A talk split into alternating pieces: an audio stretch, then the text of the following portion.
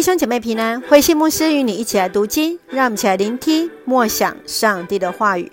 出埃及记第十七章到第十八章，整装待发。出埃及记第十七章到第十八章是以色列人在旷野当中所遇到的挑战。在十七章，他们遇到两件事情，第一个就是缺水，上帝从磐石上出水来供应给他们饮水。第二个的部分是第一次的作战。是亚玛利人来攻打他们。在第十八章当中，我们要看到的是摩西的岳父叶特罗来协助摩西，让以色列人开始组织化、系统的来工作。让我们一起来看第十七章第六节，来一起来默想。我要站在你面前，在何烈山的一块磐石上，你击打那磐石，就会有水流出来给他们喝。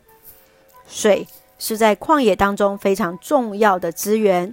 当以色列人面临无水可喝的时候，他们向领袖摩西来埋怨。此时的摩西只能向上帝呼求帮助，求上帝来开路。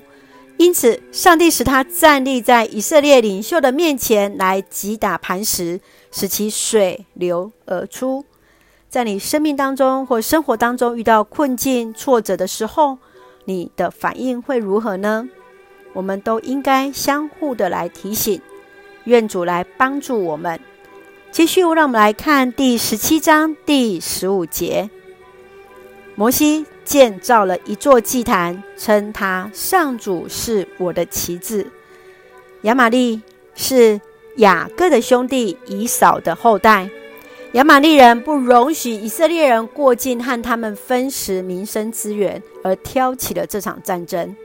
虽然在情势上，以色列人绝对不是亚玛力人的对手，但是在上帝的帮助之下，以色列人得胜了。当你拥有绝对的权力时，你是否会避免战争？你会如何处理生活当中的冲突和争执呢？愿主来帮助我们。继续，让我们来看第十八章二十四节到第二十五节。摩西接受了叶特罗的建议，在以色列人中选拔能干的人，作为千人、百人、五十人和十人的领袖。摩西的岳父叶特罗建议摩西以教导上帝的律法为先，就需要建立以上帝为中心的服事同工，以团队服事的方式来管理上帝的百姓。你是否愿意从认识上帝的话语开始，装备自己为主服事呢？你会如何在教会当中发挥自己的能力和恩赐来服事？愿主来帮助我们，也愿我们都能够同心为主来服事。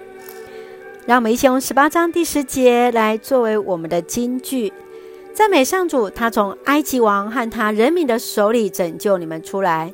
赞美上主，他从奴役中把你们解放出来。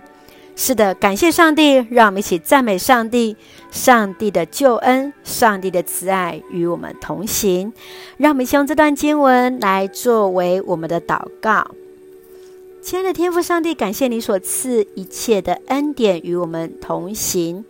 当我们遇到无水困境时，求你赐下智慧，帮助我们静心等候你的带领。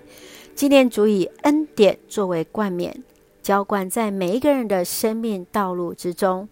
愿主兴起更多你的儿女，委身于你，顺服于你，同心合一，与你同工。赐下平安喜乐，在我们所爱的教会与每位弟兄姐妹身体健壮，灵魂兴盛。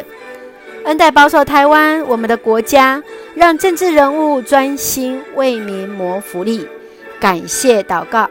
是奉靠主耶稣的圣名求，阿门。弟兄姐妹，愿上帝的平安慈爱与你同在，大家平安。